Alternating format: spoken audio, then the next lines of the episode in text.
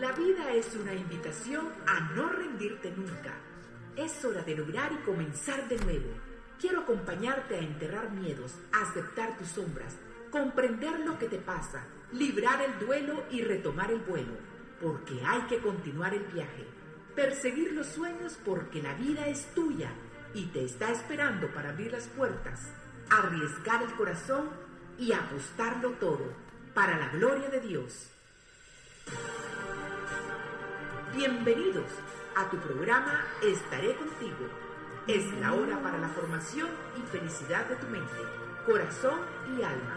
Con Sheila Morataya. Feliz día amigos. Hoy es el momento para vivir una mejor vida.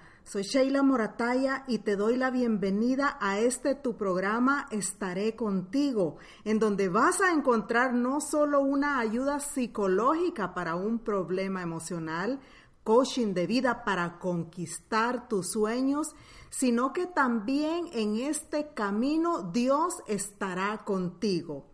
Vamos a iniciar nuestro programa en compañía de Dios en este día tan maravilloso que aquí en Austin, Texas, nos está cayendo una lluvia preciosa que tanto necesitamos para rejuvenecer el alma, el corazón y la vida entera. Así es que a donde quiera que estés, a donde quiera que me estés mirando o a donde quiera que me estés escuchando, te invito a que me acompañes a hacer la siguiente oración. Tú, Señor, que haces elocuentes la lengua de los niños, dirige mi lengua y difunde en mis labios la gracia de tu bendición. Dame agudeza para entender capacidad para retener, método y facultad para atender, sutileza para interpretar, gracia y abundancia para hablar. Dame acierto al empezar, dirección al continuar, perfección al acabar. Tú que vives y reinas por los siglos de los siglos. Amén. ¿Y te has preguntado tú alguna vez o te o has vivido una de estas situaciones en las que lloras y lloras porque ya no puedes más? ¿Estás en este momento de tu vida afrontando una crisis difícil? ¿Has tenido un disgusto? ¿Ha venido a tu vida algo que no esperabas? ¿Te sientes derrotado o derrotada ahora mismo por algo que te ha pasado? Bueno, tú y yo amanecemos algunos días con este tipo de preguntas. ¿Por qué tanto sufrimiento? ¿Por qué es tan dura la vida? ¿Por qué me cuesta tanto vivir? ¿Y por qué cuando cuentas esta historia la gente casi siempre te dice, ten fe porque Dios sabe lo que está haciendo y en realidad Dios sabe lo que está haciendo porque Dios es Dios y Él tiene el control de todas las cosas. Sino, sin embargo, tú y yo como personas humanas que somos, cuando estamos en momentos tan intensos o bajo este estrés tan intenso, no nos damos cuenta de ello. Y mucho de nosotros es lo último en lo que queremos pensar. En este programa te voy a dar algunas luces de cómo hacer frente a lo que te pasa. Aprende a sobreponerte a la adversidad es el tema del día de hoy. Y para apoyar el tema, el día de hoy yo te traigo pues una historia. Ya sabes que yo siempre te traigo casos, pero en el día de hoy yo te traigo una historia muy, muy bonita que eh, sé que te va a gustar muchísimo, sé que te va a servir mucho para esto.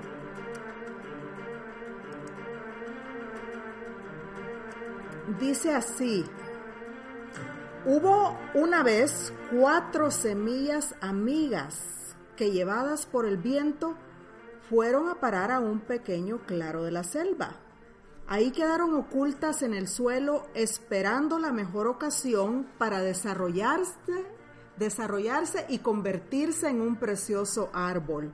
Pero cuando la primera de aquellas semillas comenzó a germinar, Descubrieron que no sería tarea fácil. Precisamente en aquel pequeño claro vivía un grupo de monos y los más pequeños se divertían arrojando plátanos a cualquier planta que ellos vieran crecer.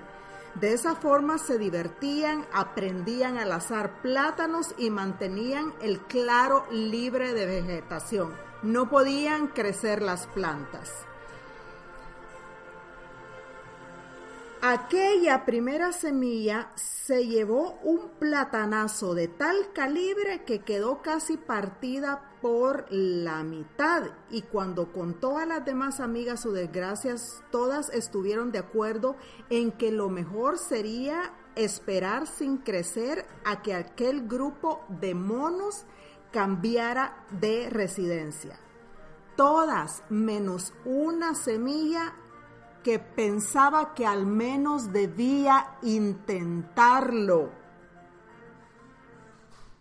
Y cuando lo intentó, recibió su platanazo, que la dejó doblada por la mitad. Las demás semillas se unieron para pedirle que dejara de intentarlo, pero aquella semillita estaba completamente decidida a convertirse en un árbol y una y otra vez volvía a intentar crecer. Una y otra vez volvía a intentar crecer. Con cada nueva ocasión los pequeños monos pudieron ajustar un poco más, un poco más su puntería gracias a, a que nuestra pequeña plantita volvía a quedar doblada. Pero la semillita no se rindió. Recibía platanazo tras platanazo tras platanazo, pero ella no se rindió.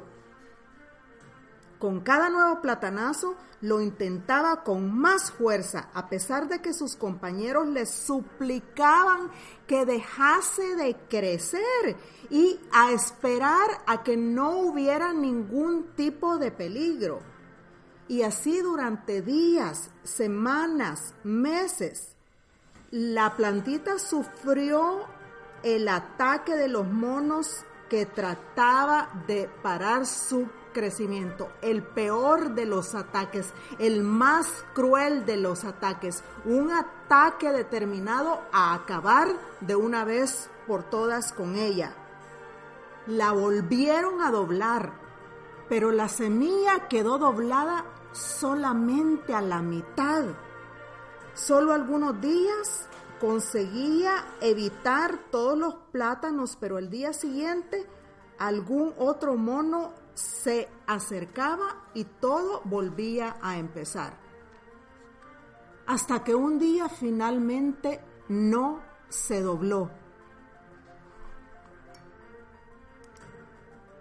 No se dobló recibió un platanazo y luego otro y otro más y no se dobló. Y es que había recibido tantos golpes y se había doblado tantas veces que estaba lleno, llena de duros nudos y cicatrices que la hacían crecer y desarrollarse más fuertemente que el resto de las otras semillas. Así, su fino tronco se fue haciendo más grueso y resistente hasta superar el impacto de un plátano y para entonces era ya tan fuerte que los pequeños monos no pudieron tampoco arrancar la plantita con las manos. Y allí continuó creciendo, creciendo y creciendo. Y gracias a la extraordinaria fuerza de su tronco, pudo seguir superando todas las dificultades hasta convertirse en el más majestuoso árbol de toda la selva, mientras sus compañeras seguían ocultándose en el suelo. Y seguía como siempre esperando a que aquellos terroríficos monos abandonaran el lugar sin saber precisamente Esos monos eran los únicos capaces de fortalecer sus raíces, sus troncos a base de platanazos para prepararlos para todos los problemas que encontraría durante su crecimiento. Y esto, queridísimo y queridísima, es la vida.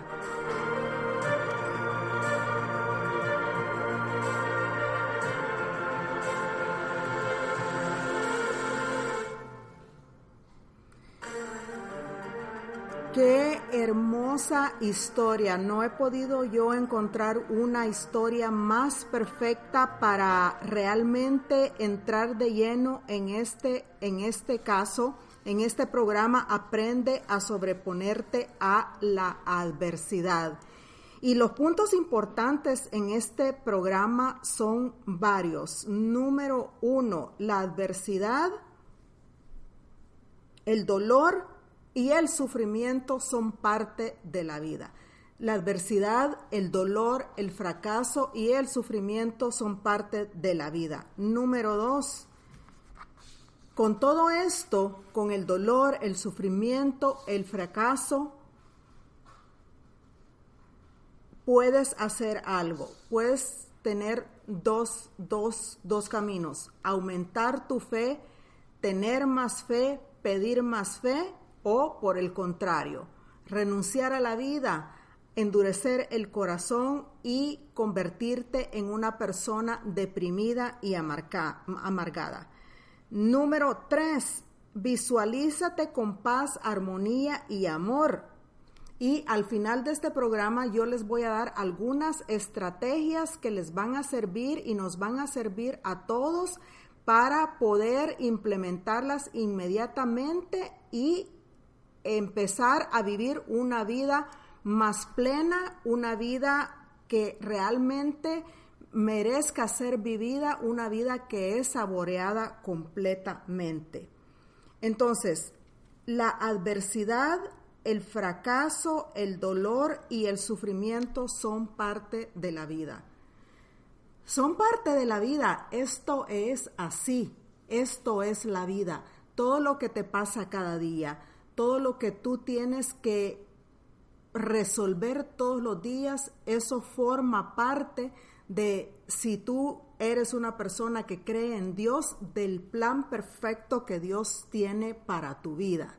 Cuando una persona camina con esta conciencia de que su vida ya está escrita, de que su vida ya es un guion hecho, de que su vida es un hermoso libro de amor que viene desde el amor y para el amor, la persona va a estar en posición de afrontar, de vivir mejor el sufrimiento, de aceptar, de acoger mejor el fracaso, de mirar todo lo que le pasa como una propuesta de la vida. ¿Por qué?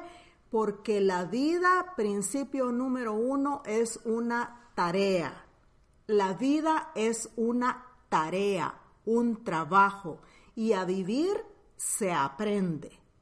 El hecho de que tú no hayas tenido una infancia feliz, por ejemplo, el hecho de que a ti en tu infancia te hayan hecho algo muy oscuro, de que hayas sido sometido a altos niveles de estrés, de que hayas perdido a mamá, de que hayas perdido a papá, el hecho de que tu adolescencia tal vez te, te rompieron el corazón, este, tus amigas te abandonaron, tuviste que dejar a tu país natal para implantarte en un nuevo país, el hecho de que tal vez a lo largo de tu vida, cuando tuviste 18, 19 años, alguien te violó y quedaste embarazada, tuviste que abortar o te decidiste a tener ese hijo. El hecho de que ahora mismo quizás te han quitado el empleo, repentinamente te sacaron de tu puesto de trabajo y tú te quedaste, como decimos, dando vía porque no supiste qué es lo que pasó. Pues queridísimo y queridísima, esa es la escuela de la vida. Y la escuela de la vida, entre más dolor te plantea, entre más fracaso te plantea, entre más fuerza, entre más prueba te llega, si tú sabes y si tú aceptas las cosas como te vienen, sin quejarte, sin sentirte víctima, llorando, claro que sí, pero inmediatamente decidiendo levantarte, te aseguro que va a llegar en el momento en que tú vas a seguir la, vas a conocer la felicidad plena y vas a ser un ser humano que va a estar en posición de autoridad para poder ayudar a otras. Entonces, esto es muy importante. Tenemos que comprender que absolutamente todo lo que nos pasa, pero absolutamente todo lo que nos pasa, viene a nuestra vida para aprender, para aprender a vivir, para entrenar este corazón, este corazón que palpita aquí, para entrenar las potencias del alma, la voluntad y la inteligencia, para mostrarte qué significa ser persona, qué significa vivirse como persona, porque definitivamente tú y yo sabemos que los animales no pueden decir estoy sufriendo. Un animal alguien le puede estar pegando y es una cosa que jamás debería de suceder. Nadie debería de maltratar a un animal, pero sucede. Sin embargo, como los animales no son inteligentes, los animales no saben que están siendo maltratados, no saben que están sufriendo y por lo tanto no pueden decidir. En cambio, tú y yo somos personas y nosotros sí podemos decidir cómo vamos a afrontar, qué respuestas le vamos a dar a ese sufrimiento, a esa prueba, a ese evento al que la vida nos está pidiendo dar una respuesta, porque la vida propone y tú como persona decides si vas a responder o decides si no vas a, responder. La vida propone y tú como persona decides qué tipo de respuestas vas a dar.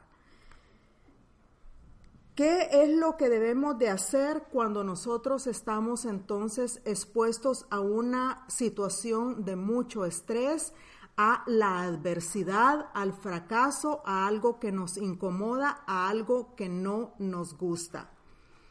Hay cuatro cosas que debemos de hacer y que son muy importantes. Primero, reconocer que la estás pasando mal. Así es, reconocer que la estás pasando mal.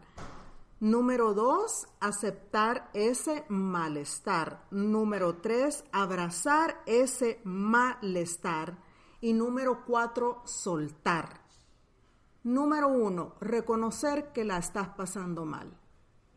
Es decir, esto quiere decir que tú te des permiso de sentir lo que sientes y de vivir lo que vives intensamente. Y esta es una de las claves de ser persona. Las personas estamos hechas para afrontar, para combatir, para resistir. Somos resilientes. La resiliencia es la capacidad, la habilidad psicológica que Dios te ha dado a, a ti y a mí para sobreponernos siempre a nuestros estados de ánimo, a las pruebas, a lo que nos pasan, a aquellas cosas que no podemos comprender. Ahora, la resiliencia es una capacidad, es una fuerza, es una habilidad a nivel mental, psicológico que se aprende en la infancia. Cuando, por ejemplo, el niño empieza a caminar y se cae, si la mamá lo observa, la mamá este, estando atenta de que el niño no está en ninguna situación de, de peligro, simplemente lo observa, lo mira con muchísimo amor y le dice, levántate, levántese que eso está bien. Se tiene que caer muchas veces, mi amor, antes de que pueda seguir caminando. Resiliencia es que cuando los niños van a la escuela empiezan a tocar un instrumento, empiezan a competir, por ejemplo, perdieron en la primera vez, perdieron en la segunda vez, perdieron en la tercera vez.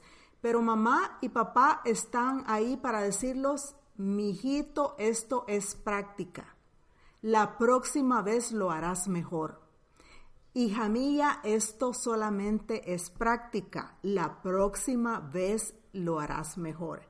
Estás aprendiendo a jugar el juego de la vida. La vida es maravillosa. Te vas a caer muchísimas veces en la vida, pero la vida es extraordinaria. Tienes que seguir y seguir y seguir porque la vida es práctica y es cayéndose una y otra vez como se aprende. Entonces, esta capacidad psicológica de resiliencia es aprendida de generación en generación, de papá, desde papá o desde mamá. Si tú naciste en un hogar donde esto no se practicaba y donde al contrario veías siempre a tu mamá llorando, a tu papá quejándose que, que cómo costaba ganarse el dinero, que cómo costaba trabajar, entonces, si tú vistes eso, eso es de esa forma vas a enfrentar la vida. Pero esto no quiere decir que si no lo vistes no haya un momento de tu vida en que tú mismo decidas cuáles son las respuestas, de qué forma quieres afrontar absolutamente todo lo que te pasa, las injusticias, los problemas del corazón, la pérdida de un hijo, la pérdida de un, de, un marido, de una esposa Tú tienes la capacidad de decidir ahora mismo, aquí y ahora, cómo vas a afrontar ese divorcio, cuánto vas a llorar esa separación, cuánto vas a llorar el, el, que, el que te hayan, por ejemplo, quitado tu trabajo injustamente. Entonces, empieza todo por reconocer que te sientes incómodo. Número dos, siente ese malestar, siéntelo completamente, desde la punta de los pies hasta la cabeza. Siente, siente el dolor en todo tu cuerpo, siente los nudos, si tú, si tú tienes nudos, siente la rabia, maldice a quienes te han hecho daño, eh, pégale a la pared si tú quieres, agarra un cojín o, una almohada y grita ahí, vete a un acantilado, a una montaña y di, esto no es justo, no me gusta, no lo quiero, pero sácalo de tu sistema, no te quedes con ello adentro. Vívelo, vive intensamente el dolor. Así como vives intensamente el momento en que estás enamorado, como vives intensamente el momento en que vas a una relación íntima con tu pareja, como vives intensamente cuando un niño te ha nacido, como vives intensamente el encuentro con Dios por primera vez. Así, queridísimo y queridísima, tienes que vivir la prueba el dolor, el sufrimiento, el fracaso. Y tienes que sentirlo intensamente en tu humanidad porque solo sintiendo, solo abrazándolo, solo aceptándolo, vas a saber y a conocer todo aquello de lo que tú eres capaz. Y esto es maravilloso. Esto es extraordinario. Pero ¿qué hace la mayoría de las personas? Se dan por vencido muy rápido. Se quedan a la cuneta del camino, no soportan los platanazos, le dan vuelta, se dan vuelta a los platanazos, no lo quieren, no les gusta. Y por eso es que tú y yo muchas veces nos preguntamos, ¿Por qué en la vida hay personas que, que se levantan, que triunfan, que corren la carrera, que ganan la batalla, cuando otras se quedan estancadas y se quedan en la cuneta del camino? se quedan como atrofiadas.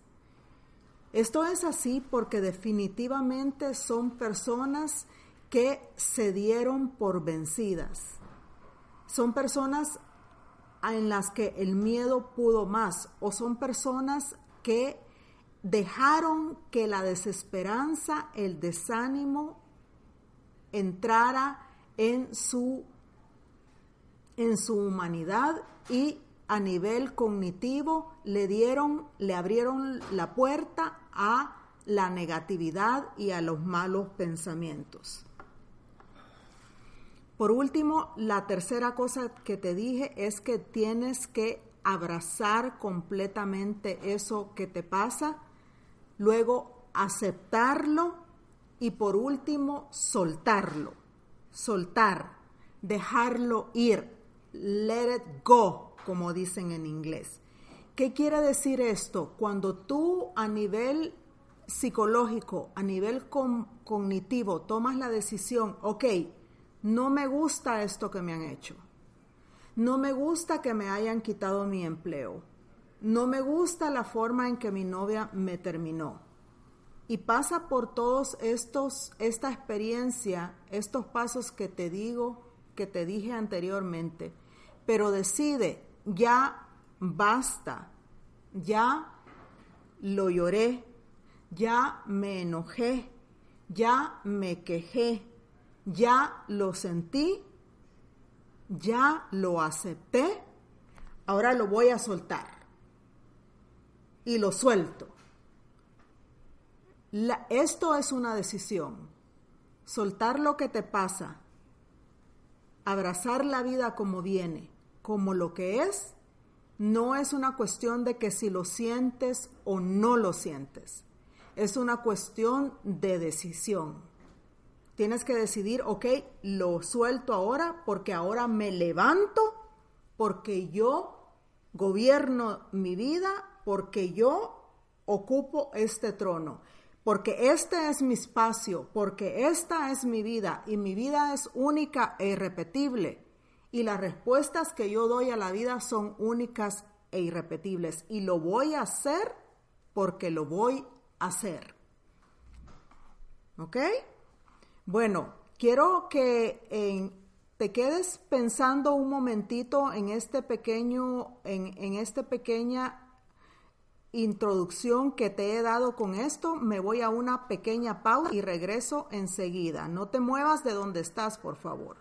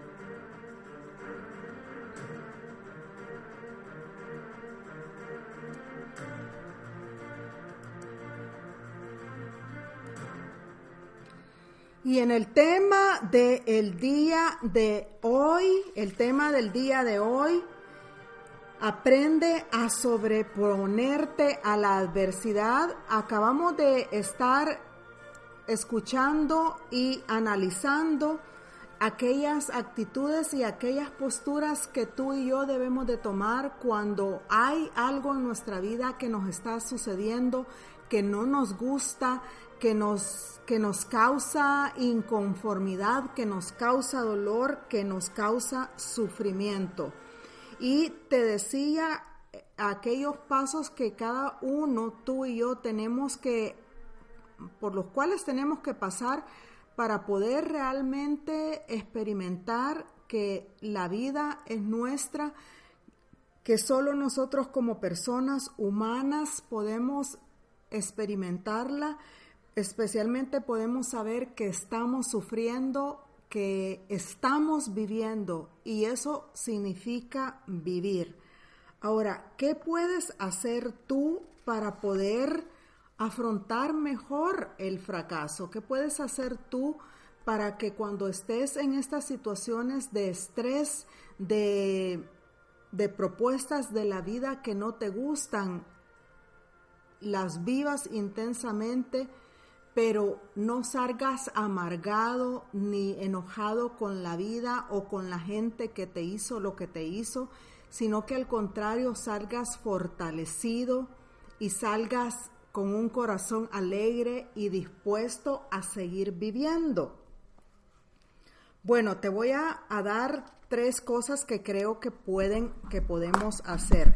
La número uno es pedir fe. La número dos es pedir aumentar tu fe. Y la número tres, mirarlo como una oportunidad para ser resiliente. Al principio del programa yo te decía de que la vida en realidad no la, no la construyes tú. No eres tú quien, es, quien la puede planear, porque tu vida, desde el principio de tu vida, desde el momento en que fuiste engendrado, ya tenía un plan, un plan perfecto por Dios. Y Dios sabe cómo va a ser tu biografía y el renglón de tu vida. Y todas las pruebas, todas aquellas cosas que tú tengas que afrontar, son cosas, son eventos, son situaciones que permiten, que permite Dios para que tú llegues a convertirte en esa persona que desde esa eternidad, desde ese plan divino que Él pensó para ti cuando te creó, Dios tiene. Entonces, claro que sí, tú y yo venimos al mundo, tenemos una preparación, nacemos en cierta familia, sufrimos ciertas cosas. Como se los he dicho otras veces en otros programas, hay un momento de la vida que a pesar de las circunstancias o de las cosas que vivimos, tú y yo somos quienes vamos a decidir cómo queremos afrontarlo todo. Y todo esto Dios ya lo sabe también. Dios sabe también cómo van a ser tus respuestas. Y Dios quiere que tus respuestas sean siempre respuestas orientadas al bien, a tu bien, al bien del amor. Por esto es que las pruebas nos hacen más fuertes y por esto es que en el momento de las pruebas nosotros tenemos la gran oportunidad de mirar hacia lo alto, de, decidir, estoy en un momento de mi vida en que, en que no puedo controlar las circunstancias. Estoy en un momento de mi vida en que tengo que reconocer que mi vida es un caos y que necesito ayuda. Allí es cuando tú, si no tienes fe, puedes pedir la fe.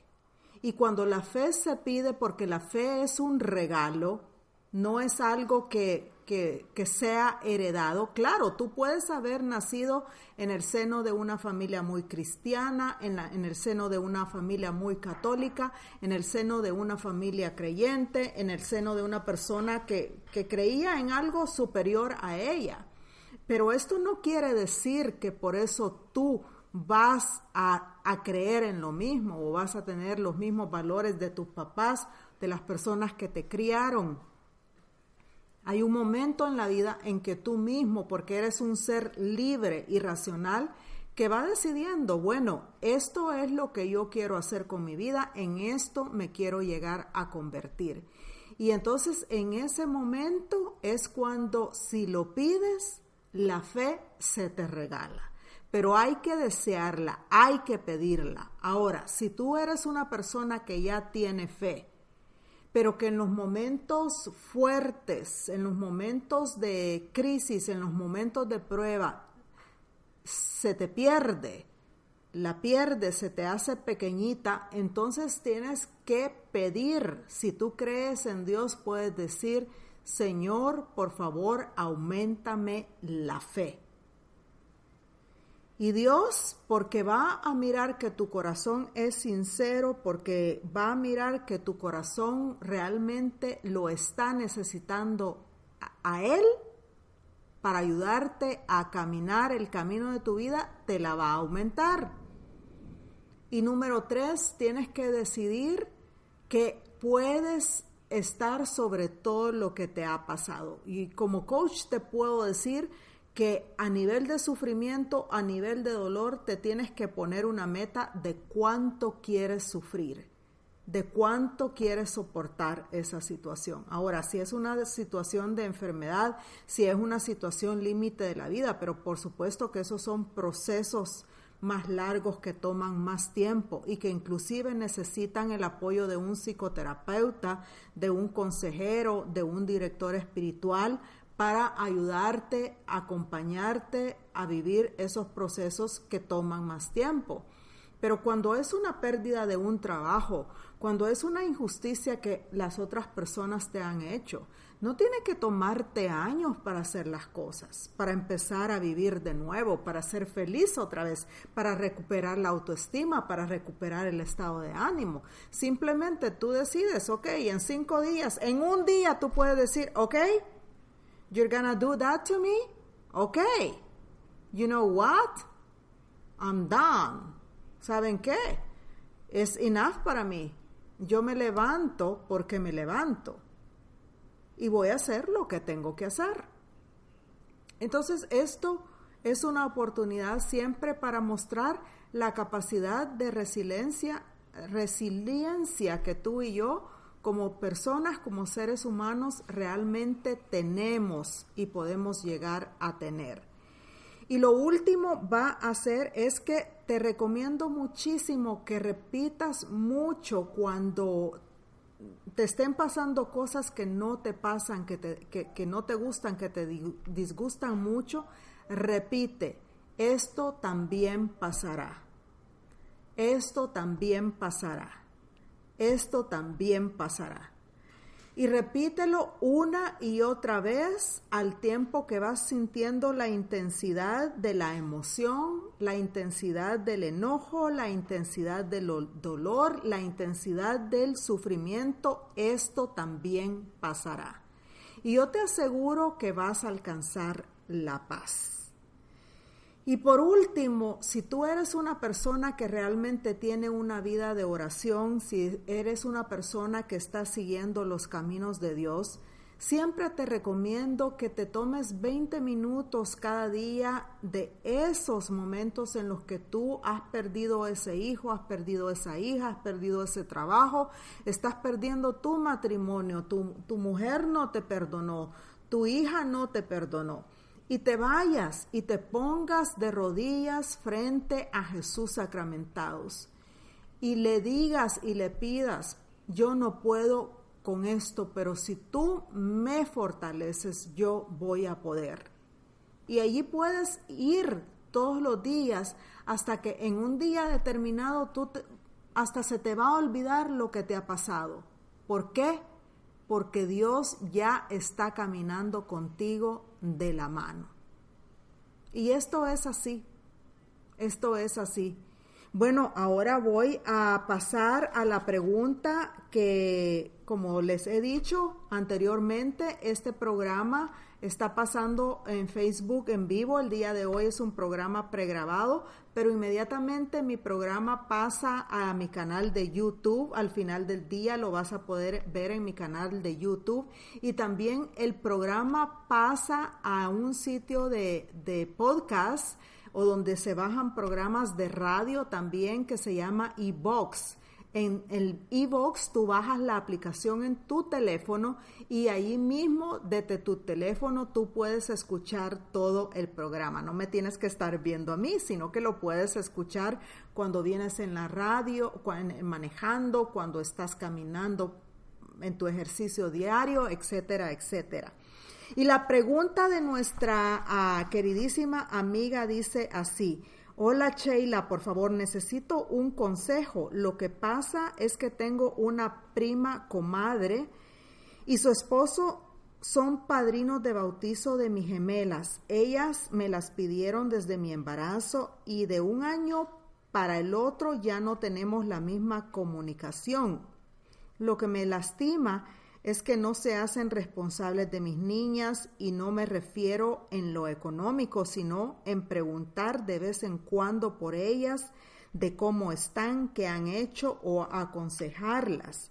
Son muy diferentes a los padrinos de mi hija de 13 años y pues antes yo era la que me hacía, que no me importaba, yo le llamaba como que si no estuviera yo mal pero sentí su indiferencia y ya no la he buscado. Por favor, dígame si yo estoy mal o qué hago. Yo misma no me siento bien porque nos veíamos como hermanas. Quizás ella quiere que yo la ande buscando. Desde antemano muchas gracias y que Dios la bendiga por todo lo que hace por nuestra comunidad con este programa. Bueno, muchísimas gracias, queridísima amiga. Eh, no me das tantos detalles de tu caso, pero lo primero que yo haría es que ya no tienes que estar con ese sentimiento de que te sientes mal. Tienes que mirar esto una oportunidad para crecer como persona en la amistad y también para darte permiso de comunicar y decir lo que sientes. Yo te diría que pongas primero esto, te lo lleves a, a, la introspección. Si tú eres una mujer de oración, lo pongas en oración y le pidas a tu ángel de la guarda una oportunidad ideal para hablar con esta amiga que era como tu hermana. Entonces, ella era como tu hermana, pero ahora ha cambiado y sientes una frialdad de ella hacia ti. Lo que tienes que hacer es abordarla como esa hermana que fue para ti antes de que cambiara. Y entonces tienes que decirle que quieres tener la oportunidad de una conversación con ella porque para ti ella es importante y la amistad de ustedes es importante y, y tú la extrañas. A ti te hace mucha falta. Háblale con el corazón, háblale con sinceridad. No le hables de eh, reclamándole, no le hables estando enojada, no le hables para señalarla o para decirle por qué estás faltando a, a tus ahijadas. Simplemente háblale para buscar una reconciliación y para expresar tu corazón y tus sentimientos. Cuando ella te haya dicho lo que tenga que decirte. Tienes que estar preparada también psicológicamente a que ella pueda decirte que cometiste algún error, que hiciste cosas que a ella no le gustaban y estar dispuestas a reconocerlas o a en ese momento a no enojarte. Y si ella tiene la razón, darle las gracias. Pero si ella no tiene la razón, entonces decirle, sabes qué, voy a pensar seriamente en todo lo que me has dicho, te doy las gracias y voy a volver a buscarte cuando esté lista para tenerte una otra conversación o darte una respuesta. En cuanto a las niñas, tú dile, independiente de lo que haya pasado entre nosotras, tú eres la madrina de mis hijas y ellas te extrañan. En la medida de lo posible, a mí me gustaría que si tú puedes mantener la relación con ellas, pues eso sería ideal para mí y déjala en esa libertad. Ahora bien, amiga, no pienses que quizás ella quiere que tú la andes buscando. Simplemente orienta hacia ti la oportunidad y planteate qué me está pidiendo la vida en este momento, cómo puedo yo crecer con esta prueba, qué respuesta del corazón quiero yo dar con esta prueba. Y te aseguro que si lo haces así, tú vas a salir como una persona más fortalecida, vas a aprender mucho más de ti y te vas a convertir en mejor ejemplo para tus hijas. Que si bien es cierto, ella es su madrina, pero recuerda que tú eres su madre y eso es lo más importante. Bueno, queridísimos y queridísimas, hasta aquí el programa del día de hoy. Espero que la información que yo te he traído el día de hoy sea de mucho beneficio para tu vida. Por favor, sígueme en mis redes sociales, recomiéndame con tus amigos en Facebook, en Instagram, en Twitter. Baja todas las aplicaciones para escuchar mi programa y también te recuerdo que estaré contigo todos los días hasta que tú me lo permitas. Muchísimas gracias, gracias por estar allí. Ama y vive a tope porque Dios está contigo. Que no se te olvide eso. Hasta mañana.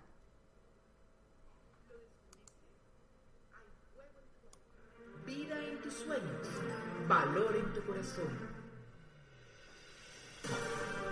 Esta es la hora y el mejor momento para abrir las alas, porque eres único e irrepetible. Has escuchado Estaré contigo con Sheila Morajaga.